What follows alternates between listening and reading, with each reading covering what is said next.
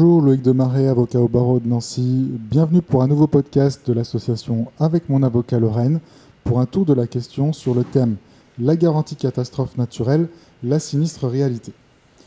La garantie catastrophe naturelle, appelée communément CatNat, a été créée par le législateur en 1982 pour couvrir des risques relevant d'événements naturels exceptionnels tels que des tremblements de terre, des inondations ou encore la sécheresse.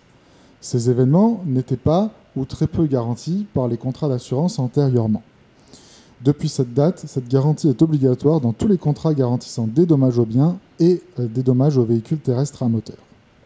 Sont concernés par cette garantie euh, tous les dommages euh, qui ont pour cause déterminante un événement anormal naturel. L'état de catastrophe naturelle doit être constaté par un arrêté ministériel qui doit être demandé par la commune dans laquelle l'événement a eu lieu. Cette demande doit intervenir dans les 24 mois de l'événement, faute de quoi la catastrophe naturelle ne pourra plus être reconnue et donc les victimes ne pourront plus être indemnisées. La victime, lorsque euh, l'arrêté euh, reconnaissant la catastrophe naturelle est publié au journal officiel, a 30 jours à compter de cette publication pour déclarer le sinistre à son assureur.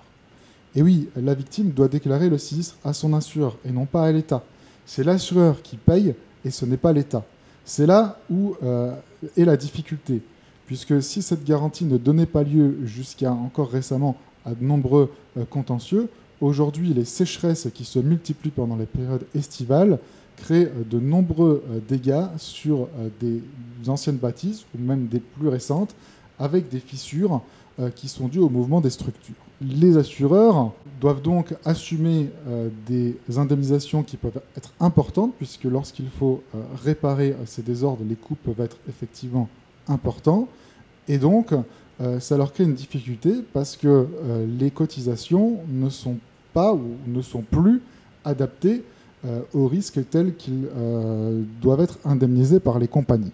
Alors, lorsqu'il y a une déclaration qui est faite, la compagnie va mandater un expert de son réseau lequel va venir examiner le bien et, dans de nombreuses situations, va chercher des faiblesses sur la construction pour conclure que la sécheresse n'est pas la cause déterminante des désordres. Sur des constructions de 40 ou 50 ans, il arrive, euh, dans de nombreux cas, à trouver des faiblesses sur la structure.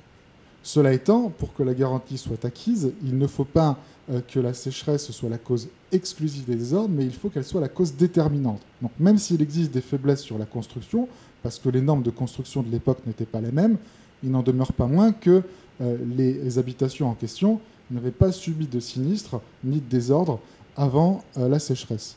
Dans ces conditions, on peut considérer que la sécheresse est bien la cause déterminante des désordres.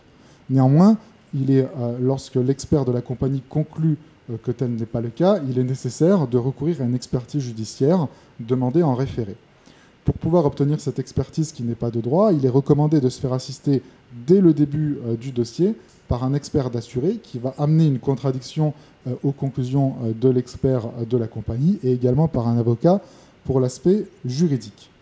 Lorsque l'expert judiciaire, qui est un expert indépendant, conclut que la sécheresse est bien la cause déterminante des désordres, la garantie est acquise et l'assureur doit indemniser pour que l'assuré puisse procéder aux réparations.